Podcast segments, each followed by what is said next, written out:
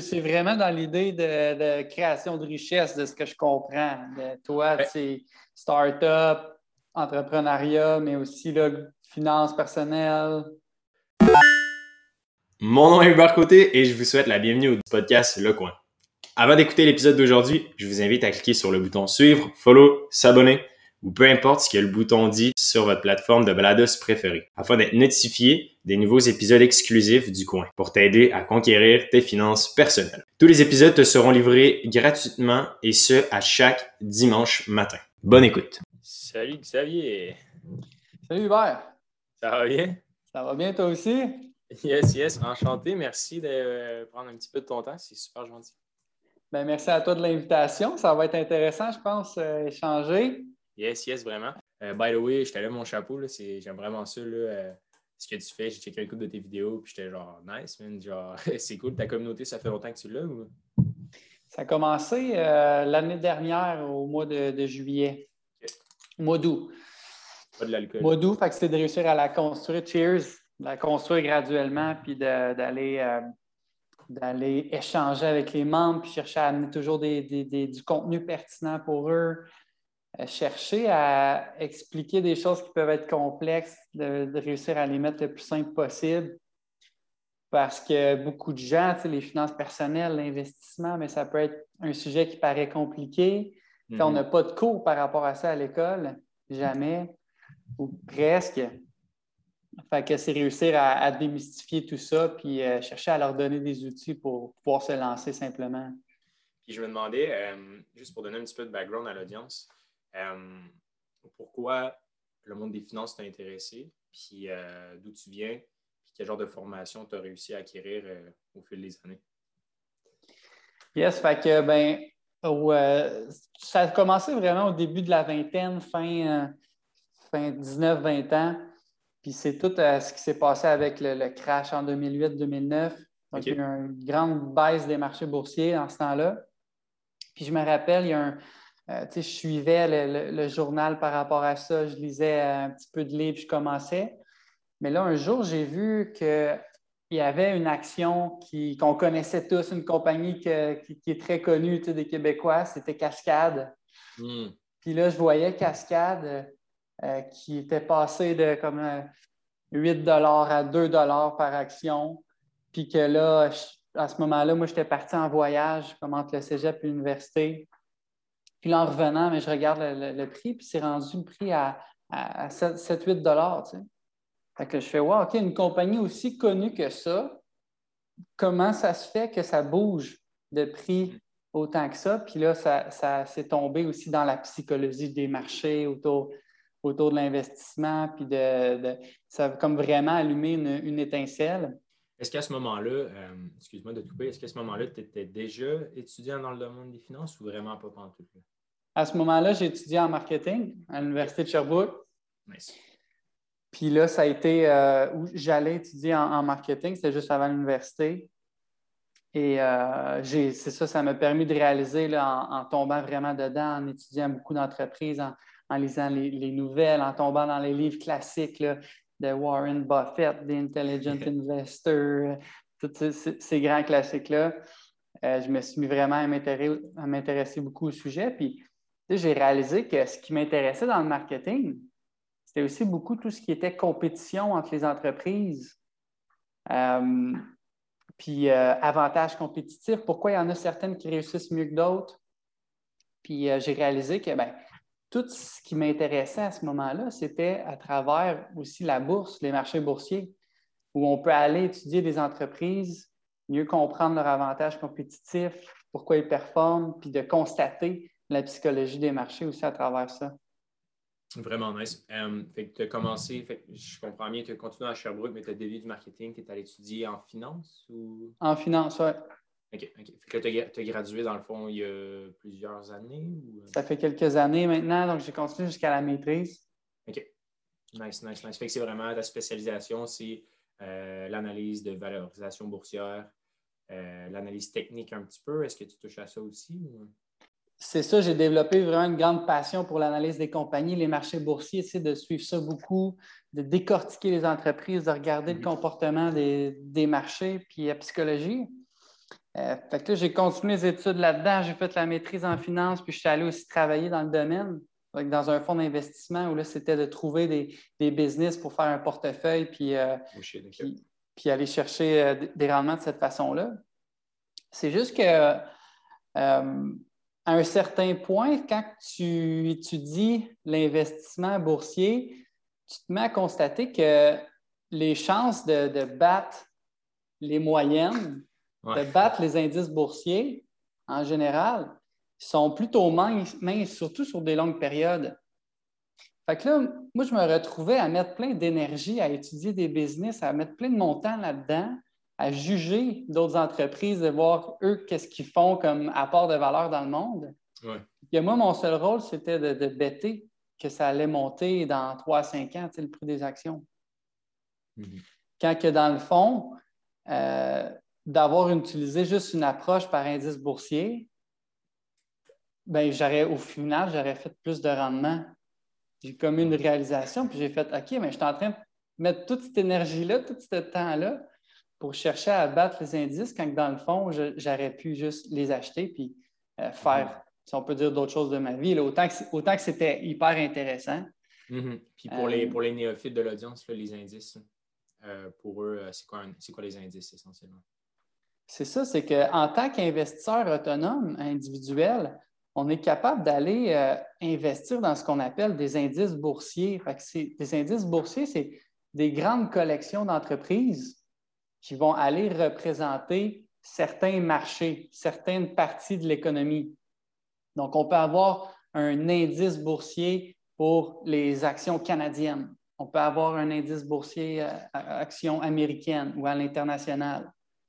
Et nous, on est en mesure d'aller acheter à travers des, fonds négociés en bourse ces grandes collections d'entreprises-là euh, d'un coup. De la même façon qu'on peut aller acheter des actions euh, d'Apple, d'Amazon, euh, de GameStop, quoi que ce soit, on peut aller acheter un fonds qui, lui, à l'intérieur, comporte une grande quantité d'entreprises. Ça nous permet d'avoir une diversification beaucoup plus large, plus professionnel, puis de payer très peu de frais quand on va aller acheter ces genres de, ce genre de grandes entreprises-là. Intéressant. Puis je vais sauter du coq à l'âne. Euh, no stress. Ça se peut, ça se peut que ça ne se suive pas vraiment, là, mais j'ai un paquet de questions, c'est super intéressant. Euh, fait que là, je comprends. Fait que là, au bout du compte, tu as eu une prise de conscience. Euh, clairement, c'était peut-être un peu un travail qui était en vain comparativement aux, bon, aux indices classiques. Là. Euh, le bon vieux truc de j'investis dans le S&P 500, puis euh, dans, 50, 60 ans, euh, je vais bien m'en sortir quand même. Mais au bout du compte, fait que là, maintenant, au day-to-day, ta vie, ça ressemble à quoi? Maintenant, ma, vie au day-to-day, ben, c'est de montrer aux gens comment réussir à se lancer de façon autonome à travers les grands indices boursiers, à travers les, fonds négociés en bourse. Parce que je constate que qu'il y a beaucoup de gens qui ressentent des malaises actuellement par rapport à leur, euh, la façon de faire dans le système traditionnel, où mhm. ils n'ont pas nécessairement de temps à investir dans la gestion de leur placement, ils n'ont pas beaucoup de connaissances par rapport à ça.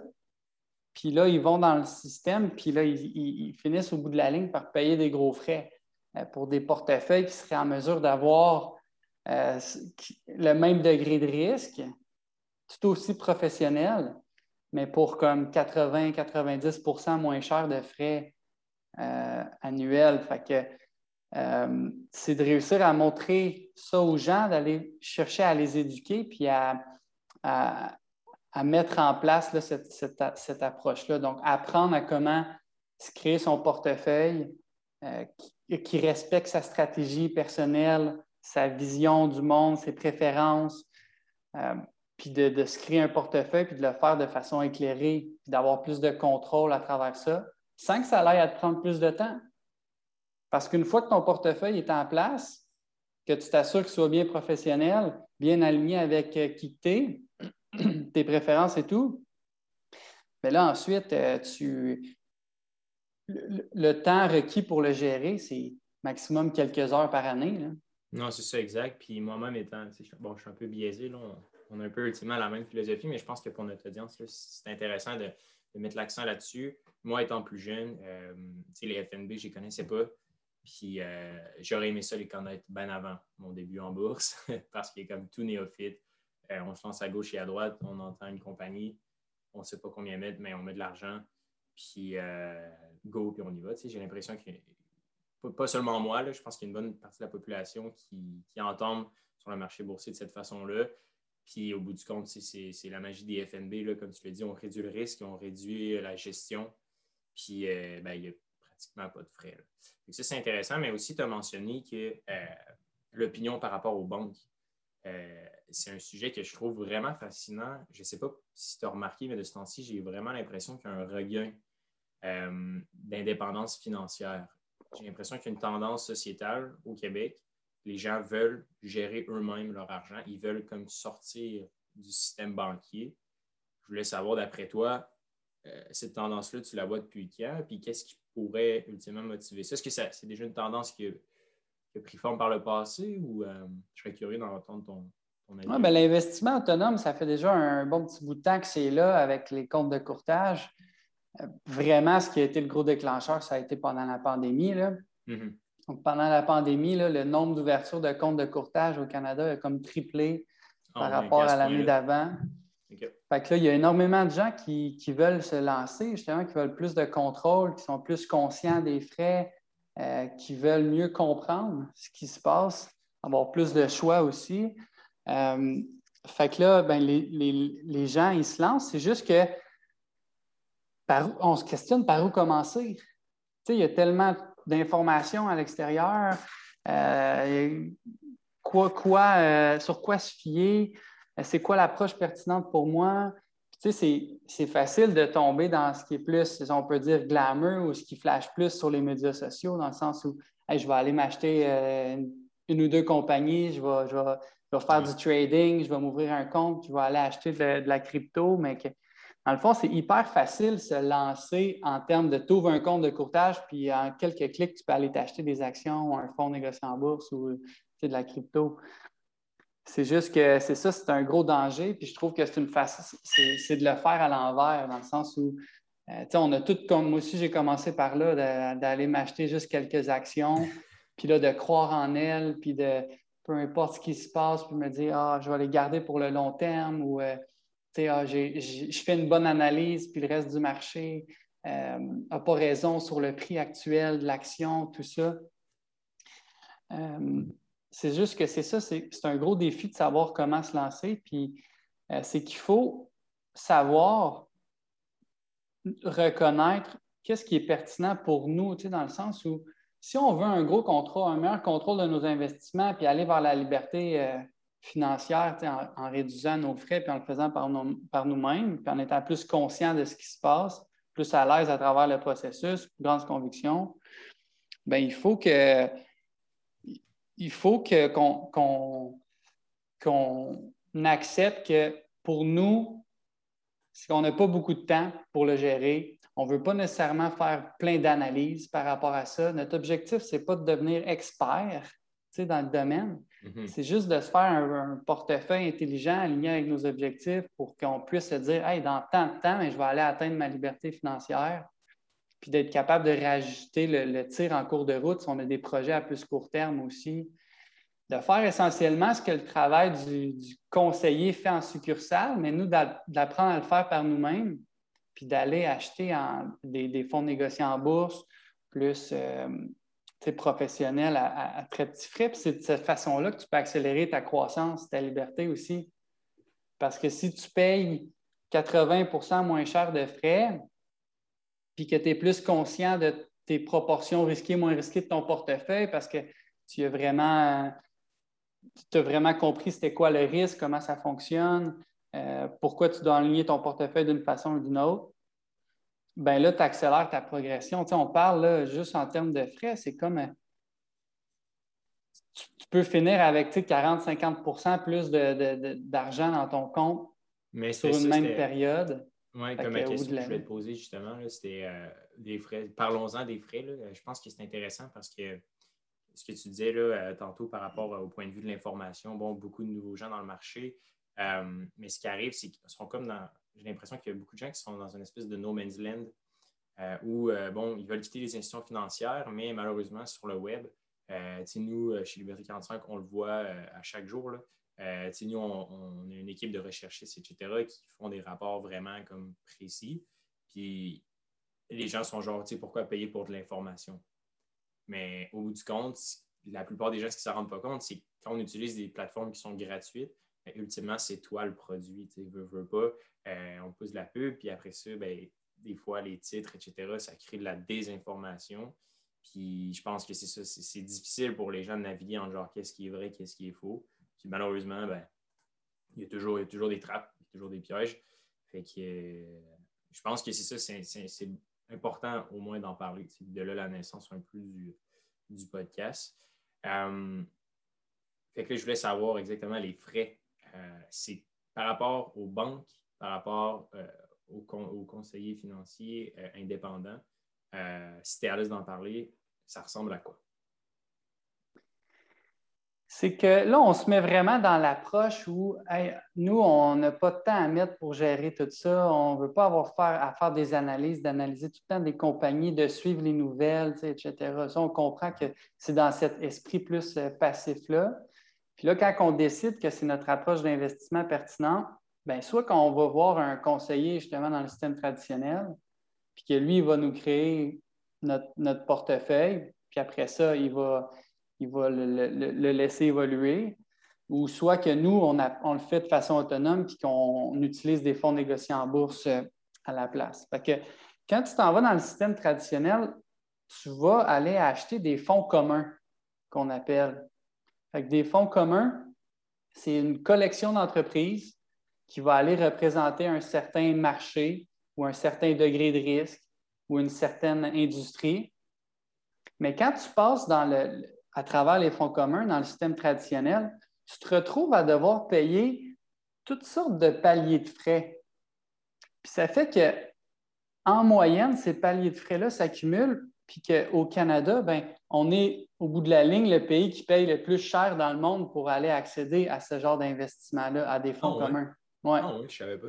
Fait qu'en moyenne, on se retrouve qu'on paye 2% de frais annuels ça, ça veut dire que c'est toujours 2% qui est enlevé de ton montant investi total à chaque année. Fait, que si toi, dans tes, dans tes placements, là, tu fais 8% euh, de rendement avant frais, ben, s'il y a un prêt de 2% bien là, ton rendement après frais tombe à 6 ah que tu donnes comme 25% de ton rendement euh, en frais. Puis ces paliers de frais-là, ben, il y en a un que c'est des frais qui sont administratifs, euh, chargés par l'institution financière pour passer à travers le système.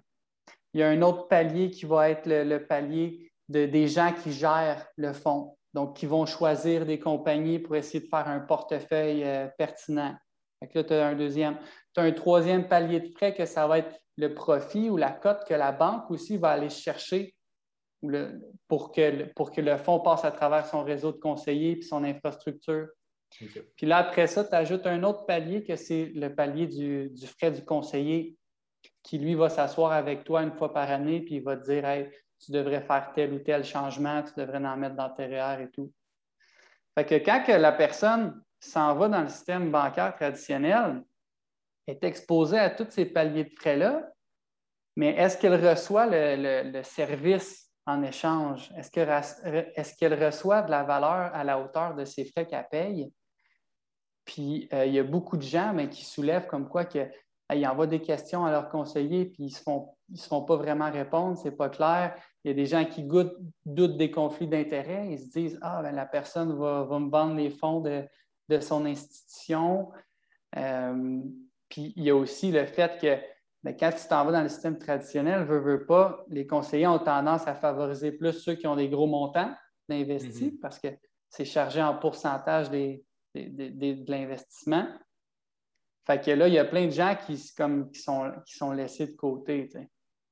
Euh, tandis que quand tu vas de l'autre approche, avec l'approche par fonds négocié en bourse, autonome, ben, tu apprends à créer tes bonnes proportions, risquées, moins risquées, à faire état de ta situation, à prendre les, bases nécessaires pour aller choisir tes fonds, à créer ton portefeuille, puis à te lancer.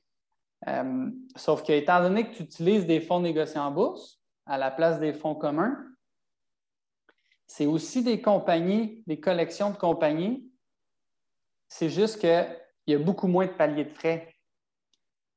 Euh, c'est distribué directement, il y a moins de frais administratifs, il n'y a pas le frais du conseiller parce que c'est toi qui le fais.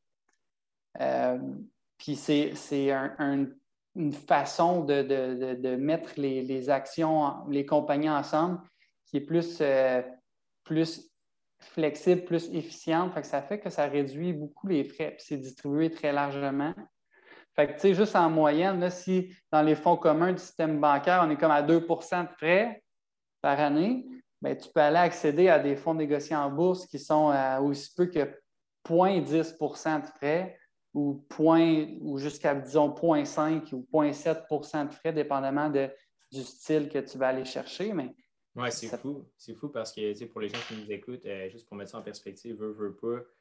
Bon, un gros, un gros approximatif, là, mais un, un, un, retour moyen, mettons, de 7 à 8% par année, genre, qui, on s'entend relativement réaliste, euh, pendant, mettons, 50 euh, ans, bien, un 2% par année, euh, ça fait un moyen montant. Parce que, veux pas, ton économie, à chaque 10 ans, à peu près, elle double avec l'intérêt composé. Fait que, juste pour mettre ça en perspective, 2% ça paraît presque rien, mais c'est quand même immense, au bout du compte. Ouais, ça fait que tu as, tu sais, mettons, si le monde, là, ils se disent que je veux une liberté financière, genre besoin de, disons, un million de dollars.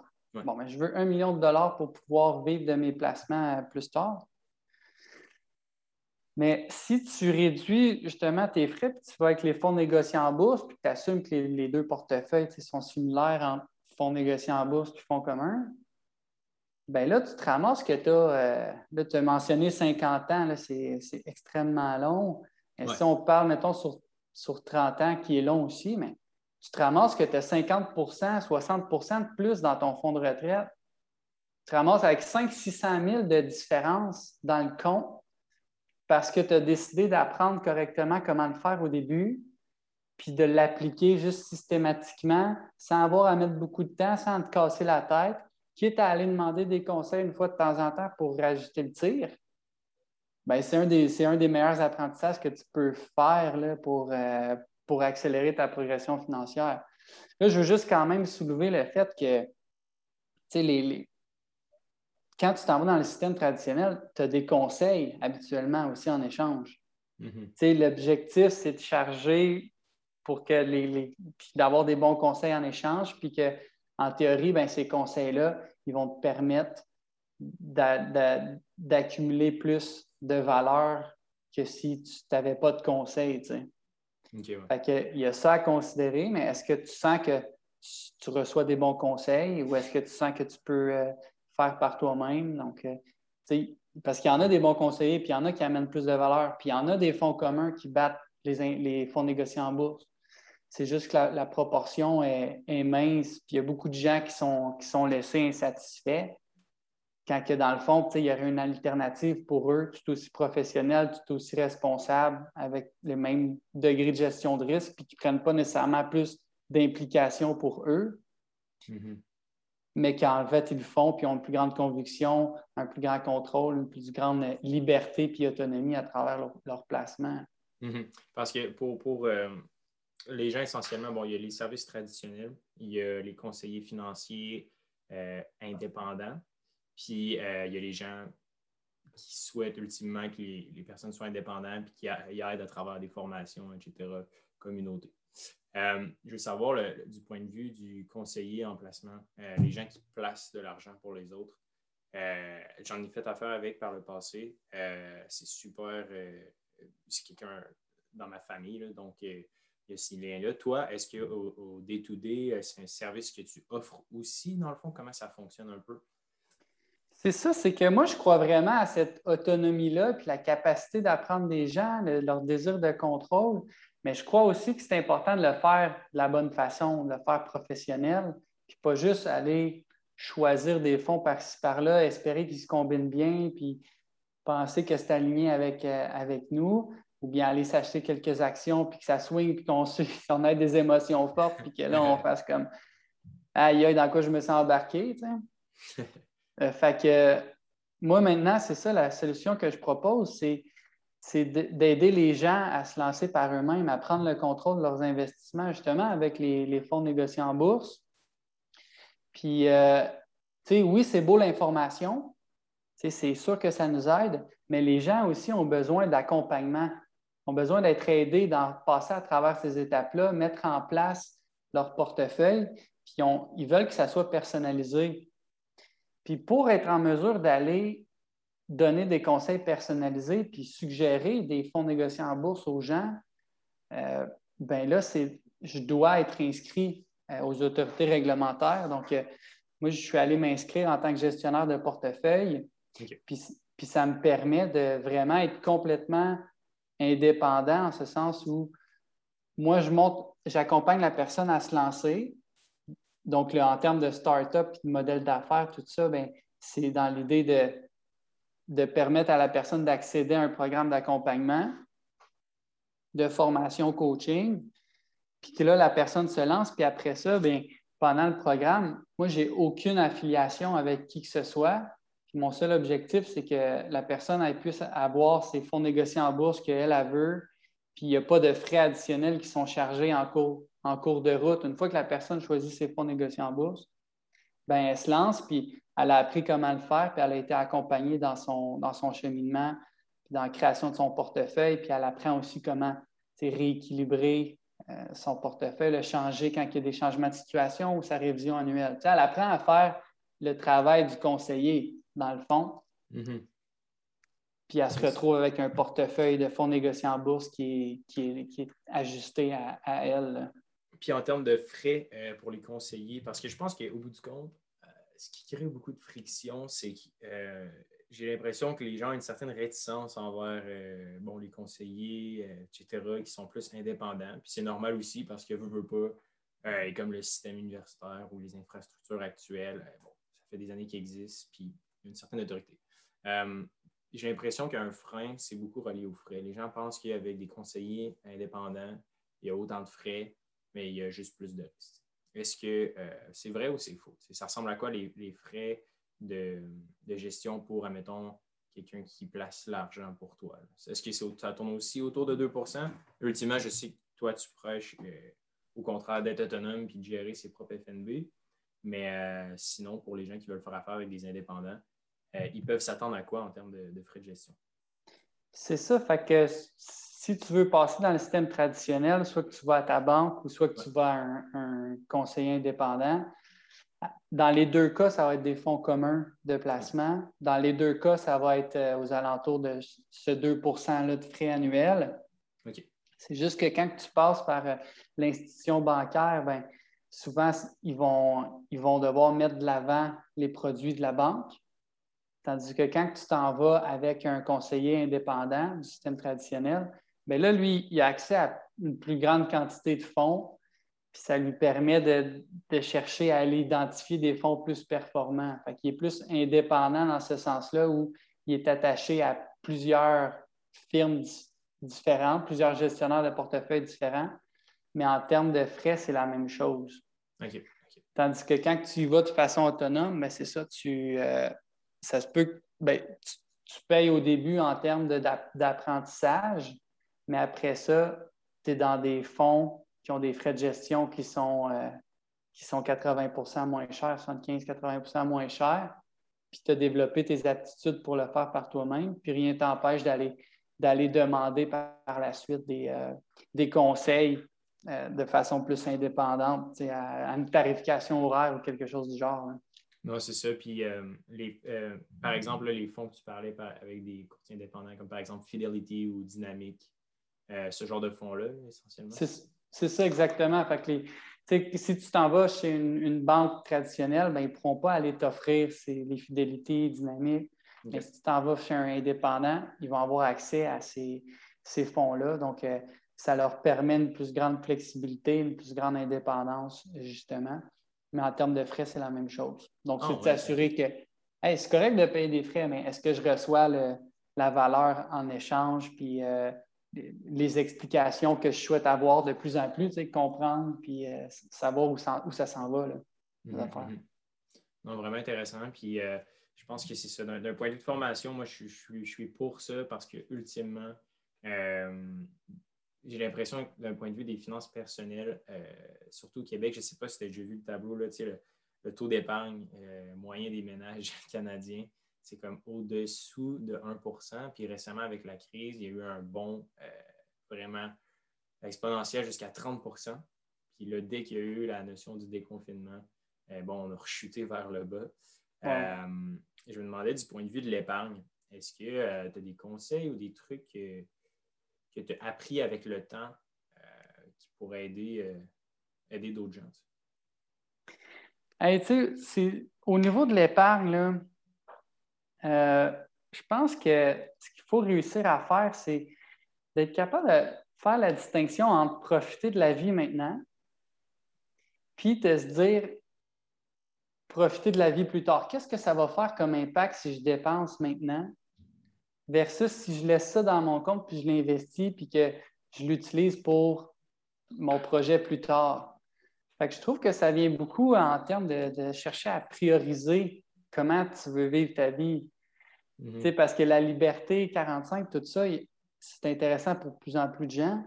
Mais il y a aussi beaucoup de gens qui trouvent que ben, c'est maintenant que je veux vivre, c'est maintenant que je veux avoir du confort, c'est maintenant que je veux euh, profiter euh, de la vie. Euh, fait que mon conseil au niveau de ça, c'est plus de réussir à se demander c'est quoi l'impact d'une épargne mensuelle additionnelle? À long terme. Fait que là, on peut se questionner, on se dit, hey, si je réussis à économiser 200 pièces de plus par mois, qu'est-ce que ça va faire sur ma progression financière dans 10, 15, 20 ans? Mm-hmm. Puis là, on peut, on peut se questionner, est-ce que en ce moment, je préfère dépenser mon 200 pièces sur euh, telle chose à chaque mois ou est-ce que moi, j'aimerais ça dans 10 ans, réussir à avoir une plus grande flexibilité? Puis, tu sais, pour ça, il y a des calculateurs en ligne. On peut appeler ça des calculateurs de valeur finale. On tape ça dans le Google, puis là, on peut se faire des petits scénarios. On dit, hey, si euh, j'économise 200-300 pièces de plus par mois, qu'est-ce qui se passe à long terme sur l'évolution de ce montant-là? Puis là, on se met une petite hypothèse d'année, une hypothèse de rendement, puis on peut se faire plein de scénarios. Ça permet d'un peu plus concrétiser l'épargne, à la place de juste se dire ah, je vais mettre ça de côté pour ma retraite, puis je ne sais pas trop comment je vais l'investir ou ce qui se passe. C'est très abstrait. Oui, c'est très difficile de, se projeter dans le futur. je pense que les gens sont comme pourquoi, investir en un inconnu? Right? Parce qu'au bout du compte, si on ne sait pas on va être qui à 40 ans, je pense mm. qu'il y a comme un, blocage un petit peu mental au point de vue de, projection. Tout à fait, tout à fait. C'est, euh, ça revient à se demander, c'est ça, c'est, comment que je veux vivre ma vie?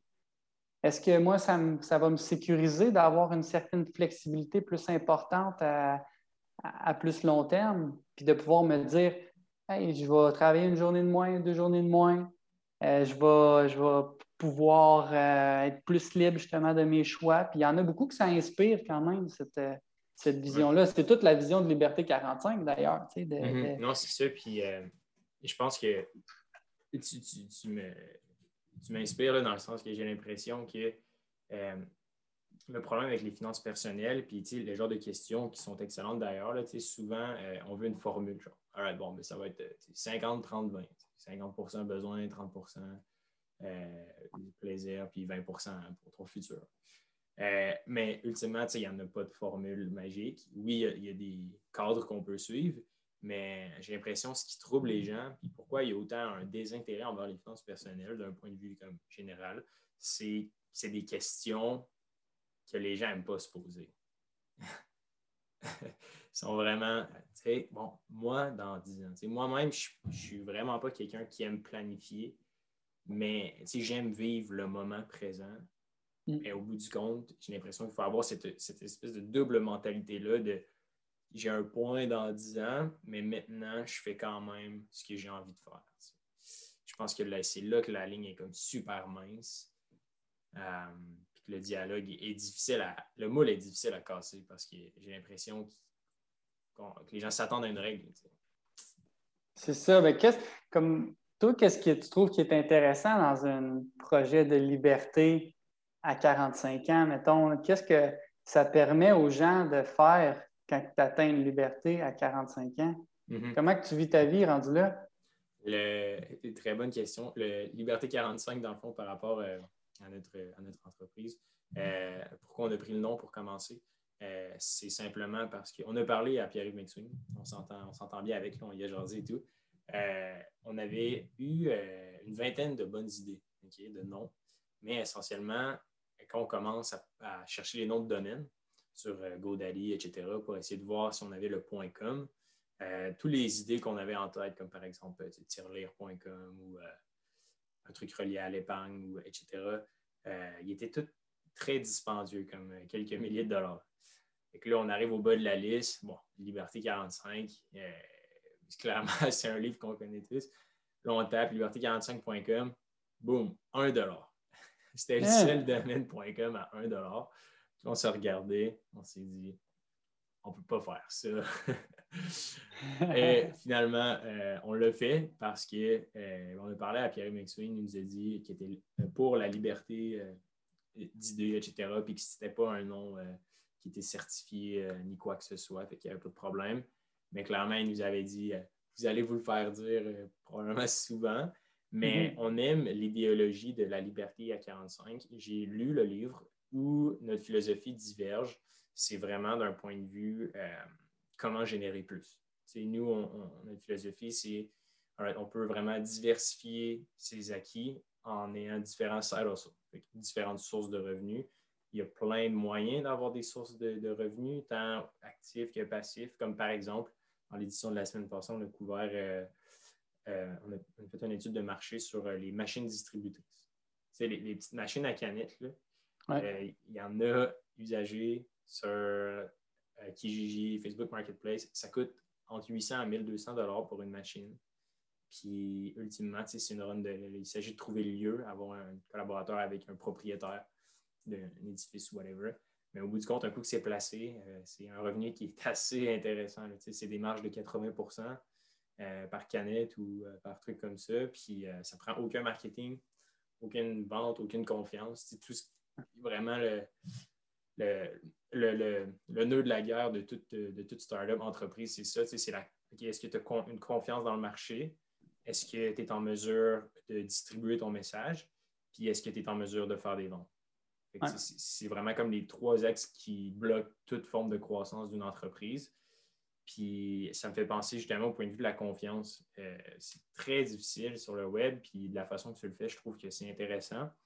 Euh, je voulais te demander, depuis quand tu as eu l'idée un peu, pourquoi tu as décidé de prendre l'approche vraiment de, groupe Facebook privé? Euh, on mettra le lien dans les notes pour les gens qui sont intéressés. Mais pourquoi une espèce de, communauté où ce que tu donnes des, idées quotidiennement au lieu, par exemple, de faire de la pub, marketing, etc. Pourquoi est-ce que tu trouves ça plus intéressant? Oui, donc ben, le, le, groupe Facebook s'appelle les investisseurs autonomes, investir en toute simplicité. Et c'est vraiment dans l'idée de, chercher à, se positionner aussi, je veux pas, en tant qu'expert à travers le groupe, dans le sens où les gens, justement, ont de la misère à savoir par où commencer, à qui se fier, comme, comme quelle stratégie suivre, à avoir comme un, fil conducteur. Puis à travers un groupe comme ça, privé, mais ça me permet de, de, mettre cette approche-là de l'avant, d'être constant dans, son, dans, son, dans le message, puis que les gens graduellement puissent s'y retrouver plus facilement, puis juger par eux-mêmes si c'est pertinent pour eux ou non. Puis tu sais, c'est bien correct si finalement les gens veulent aller faire une approche plus de trading active ou euh, crypto, tout ça, mais ils ne trouveront pas ça sur le groupe.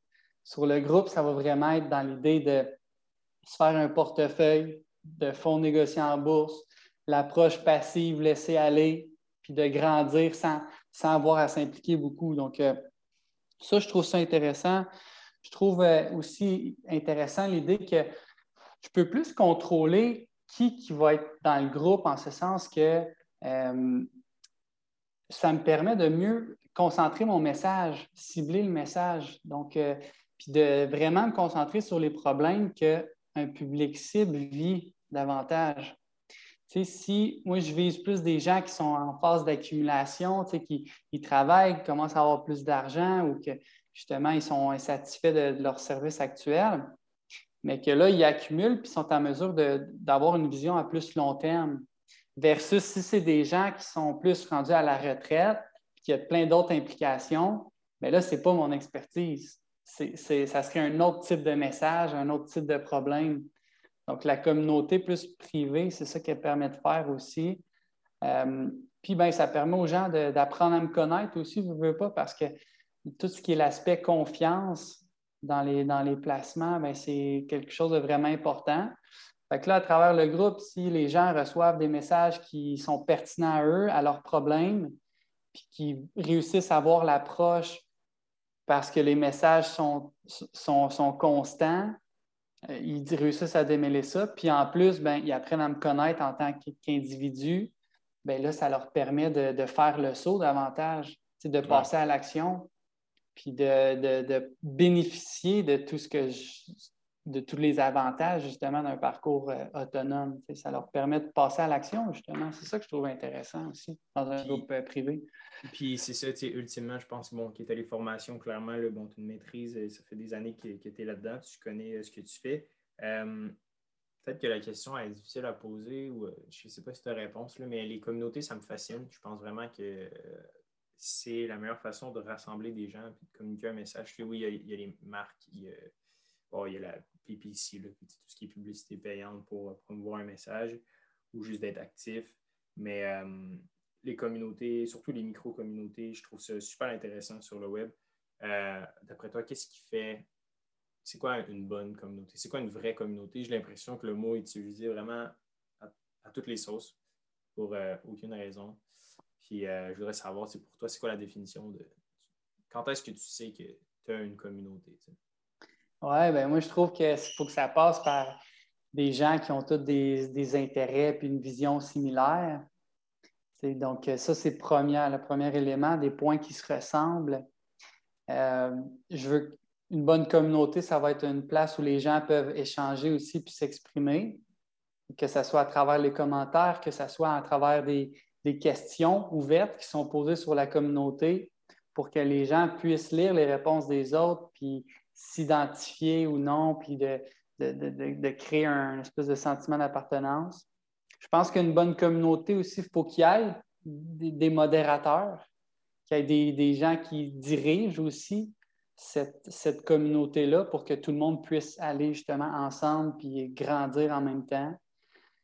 Euh, puis que ça soit ouvert, l'ouverture puis le dialogue respectueux des opinions, c'est sûr que sur le groupe, s'il y a des, des messages condescendants ou quoi que ce soit, c'est inacceptable. On est tous là pour apprendre.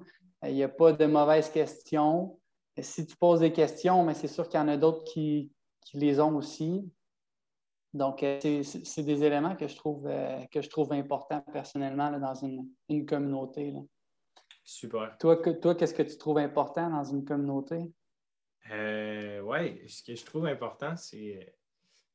Ben pour spécifier, dans mon sens, une communauté, c'est vraiment euh, un, groupe, un, lieu qui permet d'échanger. J'ai l'impression que communauté, ça peut paraître big, là, puis ça peut faire peur un peu. C'est vraiment un lieu d'échange, d'information, de conseils. Dans mon sens, mm-hmm. c'est ça, ça pour moi une communauté.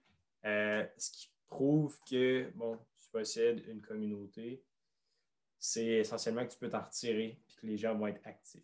C'est vraiment mm. le, but ultime, en mon sens, si j'écris un groupe privé, par exemple, sur euh, Peerboard ou euh, sur euh, Facebook ou sur Newsletter, par exemple. C'est vraiment d'être en mesure de créer des liens entre les gens, les lecteurs, sans que tu sois là. Je pense que ça, c'est un bon indicateur. Les gens disent souvent j'ai une communauté, mais clairement, dès que la personne s'en va, ben, il n'y a plus d'activité, ben, clairement, tu n'as pas atteint la maturité. Fait que ça, je pense que c'est un bon, un bon target à avoir parce que des fois, c'est difficile de mesurer des métriques dans le groupe. oui, des fois, ça prend plus de temps. Les gens ne sont pas nécessairement euh, tous impliqués autant que l'autre. mais un bon test pour savoir si après un ou deux ans, est-ce que tu as réussi à créer vraiment de l'engouement, ben, c'est de le laisser aller, puis de voir une ou deux semaines, ah, est-ce qu'il y a quelqu'un, est-ce qu'il y a de l'activité? Puis euh, c'est de la façon que je fais pour, euh, pour mesurer. Bon. Ah, c'est intéressant, une très belle, très belle réflexion. Hein. Oui, je pense qu'ultimement, c'est un bon test. sinon, d'un point de vue plus actuel, je me demandais, bon, les FNB, il y, en a plein. Euh, moi, personnellement, j'ai suivi quand même beaucoup tout ce qui est euh, ARC Investment, euh, Wood, compagnie. Je voulais savoir, toi en ce moment, Xavier, qu'est-ce qui t'intéresse? Est-ce que tu suis quand même les nouvelles d'actualité dans le marché? qu'est-ce qui te fait sourire? Qu'est-ce qui te fait pleurer? je vais avoir un petit peu ton opinion là-dessus sur, sur, l'actualité. Hey, euh, l'actualité, c'est sûr que quand tu suis les marchés, tu as du fun à, lire, puis à regarder ça, puis à voir qu'est-ce qui se passe. Euh, le danger quand tu suis l'actualité, c'est de l'utiliser pour aller guider tes décisions à court terme. Mm-hmm. C'est tellement facile d'avoir des nouvelles sensationnalistes puis de chercher à faire des moves dans notre portefeuille.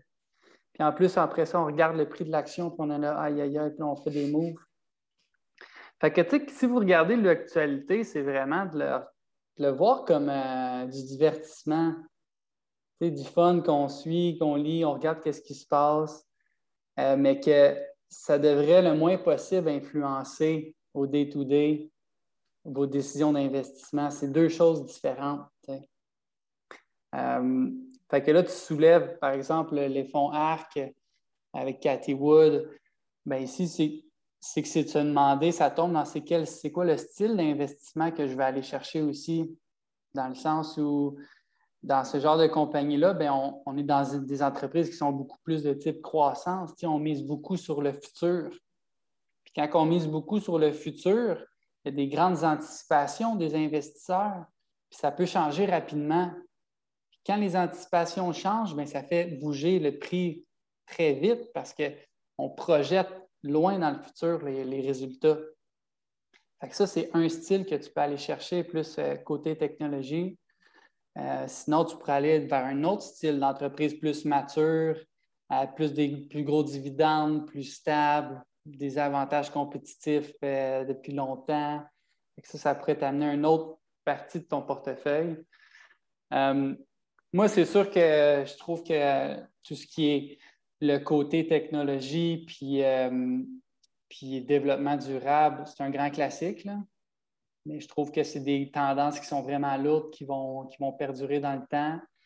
Euh, en ce sens que juste du côté technologie, ben, c'est des entreprises qui ont démontré énormément de croissance avec euh, beaucoup de, de, rentabilité sur leurs actifs.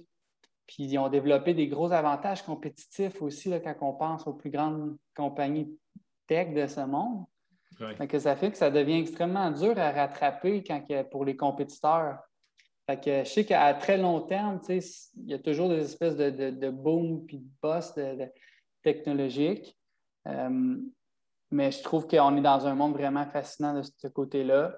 Puis tout le, côté développement durable, euh, ça fait un bout de temps les, que c'est présent dans les FNB.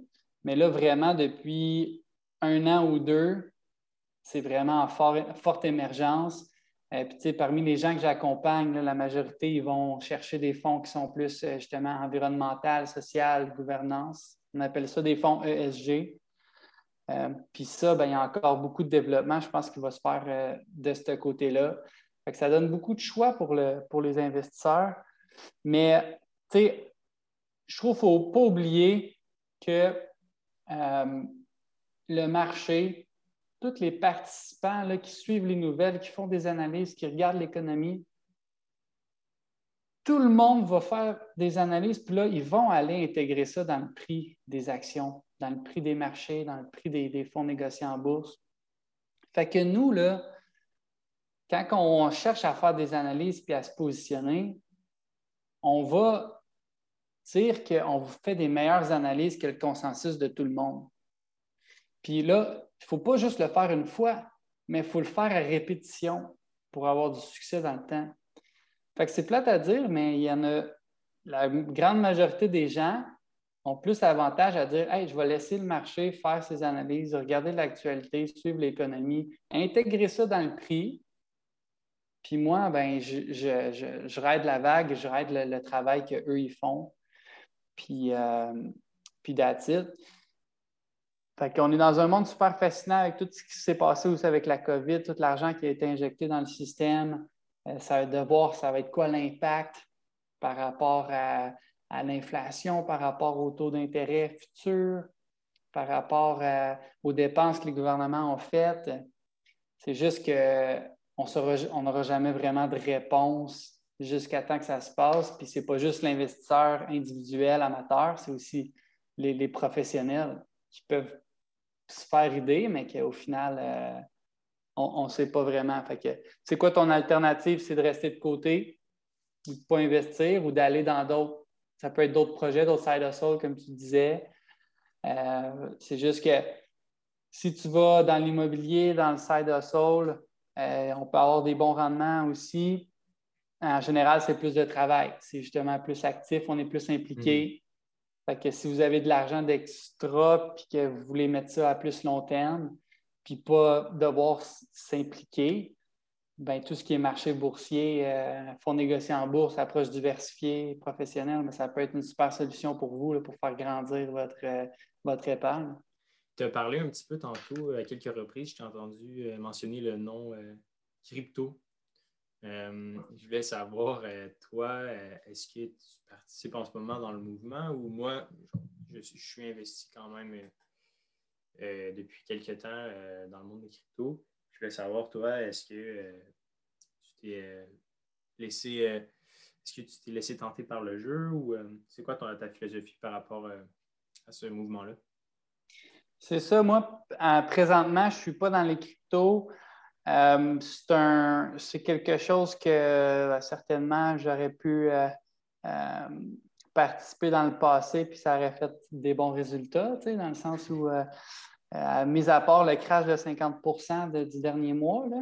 Euh, mais euh, mais j'ai participé un petit peu dans des entreprises qui étaient dans le domaine, mais pas acheter directement la crypto en soi. Je pense que c'est là quand même pour rester. c'est juste que je ne suis pas en mesure de juger lesquels vont rester, lesquels vont partir, comment le faire. C'est quelque chose que j'aimerais développer davantage parce que c'est je veux pas, c'est une grosse partie du futur. Euh, puis mon, ma réflexion, mon conseil face à ceux qui se lancent là-dedans, c'est que c'est de vous inciter à, développer une plus grande conviction dans ce dans quoi vous investissez. Puis vraiment chercher à le voir à, long terme. si tu t'en vas acheter du Bitcoin, ben assure-toi que tu comprends bien l'espèce de thèse à long terme, puis que tu es à l'aise avec, puis que tu es conscient que ça va beaucoup bouger. Parce que si tu fais juste miser à court terme, puis que ça baisse beaucoup un mois plus tard, bien là, tu vas vendre, tu vas manquer de conviction, puis là, tu vas, tu vas faire mal de cette façon-là.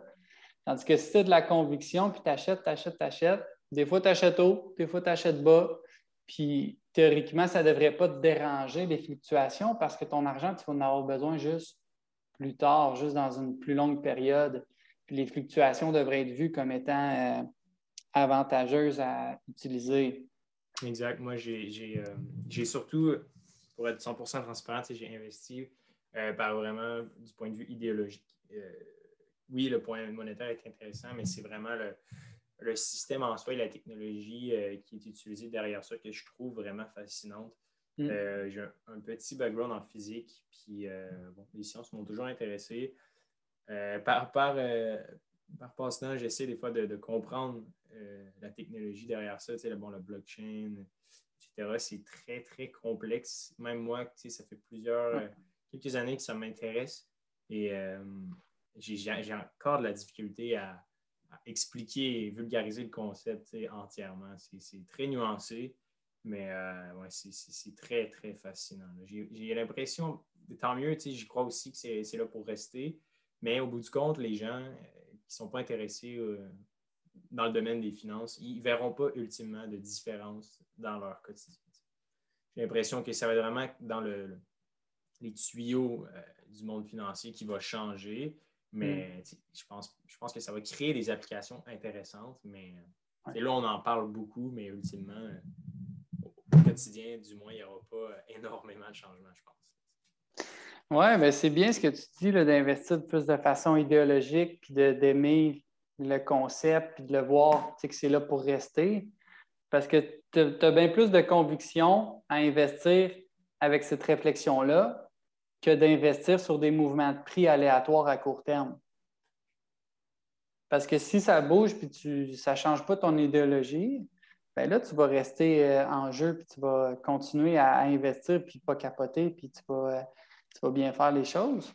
Mm-hmm. Mais si tu si tu développes pas cette conviction-là, ben là, euh, dès que ça va bouger, tu vas, tu vas dire Ah, j'ai fait la mauvaise décision, puis euh, tu vas vendre, puis tu vas acheter, puis tu vas vendre, puis tu vas avoir des sueurs froides, puis à un moment donné, tu vas faire Ah, pas pour moi. exact. Puis euh, pour aller chercher justement un petit peu cette conviction-là, je me demandais, pour faire des recherches, moi, je suis investi dans quelques, quelques compagnies technologiques, puis bon, des FNB évidemment. Là des sources fiables d'informations. Euh, je pense que c'est quand même un, sujet qui est intéressant. Toi, quand tu essaies d'analyser ou de, regarder un FNB, quel genre de, site web, de ressources, d'outils tu utilises au quotidien pour euh, aller chercher de la vraie information et non euh, des trucs sensationnalistes? Oui, donc la meilleure façon que je trouve, c'est vraiment d'aller à travers Google, à travers le site web de l'émetteur, de ceux qui produisent le ETF. Fait que là, si vous voyez un ETF donné, là, tu, mentionnais ARC, bien là, tu marques le, nom au complet dans Google, puis tu t'en vas sur le site de ARC Invest, puis là, tu ouvres le profil du fonds. Tous les fonds négociés en bourse vont avoir comme une page de caractéristiques. Puis là, à l'intérieur, ben, tu vas voir c'est quoi la description, c'est quoi leur objectif qu'ils cherchent à faire, c'est quoi le rendement historique, c'est quoi les frais qui sont chargés.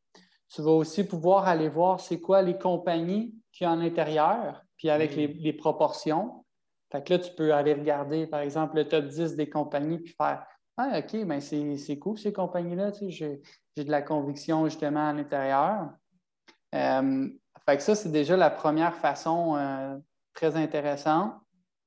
Sinon, ben, tu peux aller dans Morningstar, morningstar.ca, puis tu t'en vas, euh, tu t'en vas indiquer encore une fois le nom du fonds, puis tu peux avoir accès à plein de petites analyses qui vont dire c'est quoi les principaux secteurs qu'il y a à l'intérieur? Tu vas pouvoir aller voir est-ce que c'est plus un, un FNB de type croissance ou un FNB plus de type valeur? Ça veut dire qu'avec ça, tu peux aller juger ton degré de risque.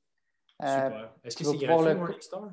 C'est gratuit Morningstar. Puis tu peux aussi comparer la performance historique avec d'autres fonds. Tu peux superposer des graphiques puis voir comment ça s'est comporté, par exemple, pendant la COVID, puis de tirer tes propres analyses de cette façon-là. Super. Gros merci, Xav. Euh, en terminant, j'ai une petite question vite, vite. Euh, est-ce que tu es, un lecteur quand même euh, au quotidien? Oui, le plus, le, plus possible. That's it. Je voulais savoir, est-ce qu'il y a un livre qui t'a marqué qui n'est pas relié au monde des finances? Mon livre favori des, qui n'est pas en lien avec le, monde des finances, c'est un must-read pour tous. C'est vraiment c'est le livre euh, C'est le livre Sapiens, euh, le, nom de l'auteur. Très euh, compliqué. pardon? Il y a un nom très compliqué. oui, donc c'est vraiment c'est le livre Sapiens, puis l'auteur, c'est Yuval Noah Harari. Harari. Et euh, c'est vraiment génial parce que il fait, il fait le tour de l'histoire de l'humanité. Il remonte de quasiment 2 millions d'années. Puis là, on apprend, on, vient d'où, puis de comprendre qu'à une certaine époque, on avait plusieurs races d'humains, puis comment ça s'est euh, évolué avec le mouvement des populations, le changement des eaux, euh, la faune, l'écriture, le feu, tout le kit jusqu'à aujourd'hui. ça donne beaucoup de perspectives, puis il y a plein de choses étonnantes là-dedans. Donc, vraiment, j'encourage tous ceux là, qui s'intéressent à, l'histoire, à l'humanité, d'aller lire le livre Sapiens. Super. on va laisser les notes dans tout, tout ce qu'on a parlé, entre autres ton groupe Facebook pour les gens qui veulent aller y jeter un coup d'œil. Euh, je vous le recommande. Puis aussi, tous les outils qu'on a mentionnés et euh, le livre aussi pour euh, tous les gens qui sont intéressés à aller un petit peu plus loin. Je vous remercie beaucoup pour aujourd'hui. À la prochaine.